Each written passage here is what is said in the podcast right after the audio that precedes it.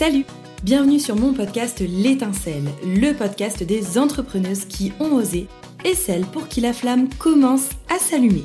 C'est un podcast collaboratif, c'est-à-dire qu'on va y partager nos stratégies marketing et communication, mais aussi nos outils utiles au quotidien avec lesquels on va mêler un peu de dev perso pour recharger nos batteries et continuer d'avoir envie de se développer. Chaque lundi, on s'accorde une pause café, rien que toi et moi, avec des épisodes rapides et efficaces pour faire le plein de stratégie et d'énergie. Et le lundi suivant, place aux confidences avec des entrepreneurs qui prennent la parole pour partager leur expérience. Si tu as besoin d'un temps de pause utile dans ta semaine et d'un booster pour continuer d'avancer dans ton business, alors abonne-toi. Ici, on fait le plein d'idées, d'énergie et on démocratise le business sans chichi. Allez, c'est parti. Et salut, salut. Oh là là, ça fait un moment qu'on s'est qu'on s'est pas vu, enfin qu'on s'est pas écouter finalement, toi et moi, puisque c'est vrai que j'ai marqué trois semaines de pause sur le podcast. Alors, euh, je l'ai pas spécialement euh, choisi, mais en même temps, c'est important que je te le partage en toute authenticité. Quand j'ai lancé ce podcast début juillet, j'avais d'ores et déjà toute une liste d'invités, j'avais toutes les thématiques, je crois, genre jusqu'à janvier 2024. Mais force est de constater que ça prend beaucoup de temps, en effet, euh, de créer des épisodes, d'accueillir les invités et puis de monter les épisodes surtout. Et mon activité s'est fortement développée sur les mois d'été. Donc je me suis retrouvée un petit peu sous l'eau, donc j'ai dû faire des choix et j'ai choisi de faire l'impasse pendant pendant trois semaines. En effet, sur le podcast, ça reste un contenu euh, ben, gratuit qui me prend du temps, alors où j'adore euh, vraiment euh, dispenser des conseils et partager en toute voilà en, toute vulnérabilité, en toute authenticité des contenus, mais en l'occurrence, c'est pas spécialement de podcast qui me fait manger à la fin du mois, donc j'ai dû faire un choix. Voilà, ça aussi c'est important, tu vois, quand euh, on se fixe des objectifs qui parfois sont euh, hyper compliqués euh, à tenir entre guillemets, eh bien c'est aussi de se dire euh, ok je pose les choses et je fais des choix et j'arrête de mettre la pression, j'arrête de penser que je suis Wonder Woman, ce n'est pas possible, ça n'existe pas. Euh, voilà donc c'est important que je te le partage. Euh, toi aussi si tu sens que tu t'es mis un peu la barre trop haut sur certains projets, eh bien n'hésite pas à ralentir le rythme et à le reprendre et à reprendre la cadence et les objectifs que tu t'étais fixés quand le temps est juste pour toi. Bon, Maintenant qu'on a euh, fini cette phase de réintroduction du podcast, euh, je voulais aujourd'hui te parler d'un sujet de façon assez courte. C'est vrai qu'on va passer que quelques minutes ensemble, mais vraiment c'est un sujet qui me tient à cœur. Comment on va faire pour gérer les clients qui sont mécontents? Franchement, quand on s'est mis euh, tous à notre compte, on, on s'est tous dit non mais attends on n'est pas ici pour souffrir ok? C'est un peu c'est un peu ce que j'aurais envie de répondre à ce client qui est pas content et qui nous fait des retours négatifs sur notre travail. Bah oui parce que quand on entreprend on y met tellement mais tout notre cœur on s'engage tellement dans notre business que c'est un peu comme si on faisait qu'un avec son business. Alors forcément, quand un client est mécontent, on va naturellement se sentir bah, visé, ça va vraiment nous blesser, on va presque finalement même se remettre en question. Alors, Laisse-moi te dire que non, ce n'est pas toi le problème. Si ce client attaque ton business, il n'attaque pas ta personne. Ok, donc on respire un bon coup, on garde la tête haute et on n'oublie pas tout le travail fourni pour en arriver là. Ok, maintenant, tu as un client qui est mécontent.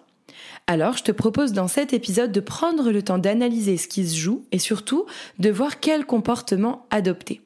Bah oui, parce que un client mécontent, ça traduit forcément qu'il y a une nouille dans le potage, tu vois. Bah ouais, ouais. Faut quand même que je reste correcte sur cet épisode de podcast. Euh, parce que c'est vrai qu'en général, il n'y a pas de fumée sans feu. Bon. Je vais arrêter avec mes expressions euh, du Moyen-Âge, mais c'est tout ça pour te dire juste que si un client se plaint de ton produit ou de ton service, c'est qu'il est vraiment probable que tu puisses améliorer les choses, que tu puisses améliorer ton expérience client ou ton business. Honnêtement, le fait d'adopter l'attitude d'écoute de la plainte en mode Ok, franchement c'est génial, ce client prend le temps de s'exprimer, ça va vraiment être une énorme opportunité pour moi de m'améliorer. C'est quand même vachement mieux que de se mettre en mode oh my god, j'ai une critique, ça me fait trop mal, c'est injuste, ça me blesse, ça me rend triste. Bon, t'auras bien compris qu'en fait, ça va vraiment être ta posture et le choix de ta vision de cette situation qui va t'aider à passer plus vite à autre chose. En fait, il faudrait que tu choisisses de voir le verre à moitié plein il faut vraiment que tu te mettes en tête que la critique, c'est pas foncièrement quelque chose de mauvais, que c'est vraiment une opportunité d'écouter, d'analyser et d'améliorer ton service et ton produit.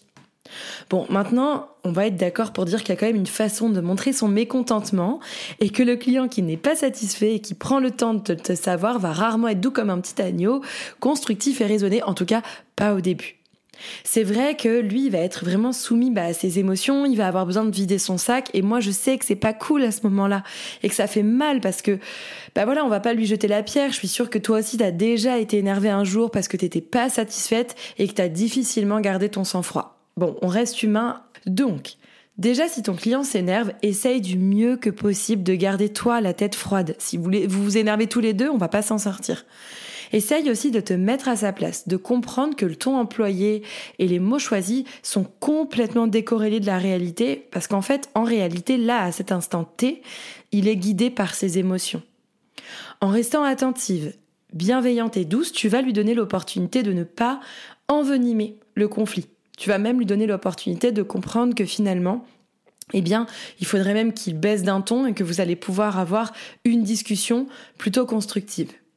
Maintenant, après quelques échanges musclés de son côté, tu peux lui exposer ce que tu observes. Tu peux lui dire par exemple, moi j'entends votre colère, mais j'aimerais vous proposer un temps pour redescendre en émotion, ou j'entends votre colère, mais si ça vous si ça vous va, on peut se laisser un petit moment pour pouvoir bah voilà redescendre un petit peu de toutes ces émotions de, de colère ou autres, pour qu'on puisse discuter et échanger de façon plus constructive. L'objectif ici, c'est vraiment de créer une sorte de prise de conscience que sa posture, elle n'est pas adaptée à ce qui est en train de se passer, mais que ça va pas empêcher de parler du vrai problème. Tu lui dis pas, stop, je mets fin à la discussion. Tu l'invites plutôt à prendre un temps pour respirer parce que tu as conscience que là, il est plutôt en train de parler avec ses émotions plutôt qu'avec euh, la raison et que du coup, c'est vrai qu'en laissant euh, bah, ce petit temps, ton client va pouvoir euh, quelque part un petit peu se calmer. On va estimer que ton client s'est calmé. Bon, ok, dans la réalité, c'est pas si simple. C'est vrai que là, bon, j'ai à peine quelques minutes pour tout te raconter, donc on va admettre qu'en à peine quelques secondes, t'as trouvé les mots juste pour désamorcer sa colère.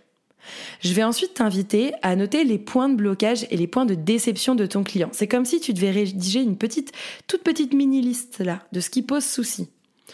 Enfin, après, tu vas pouvoir reprendre point par point les faits et voir si oui ou non tu as quelque chose à te reprocher. L'objectif, c'est bien de comprendre où commence et où s'arrête ta responsabilité.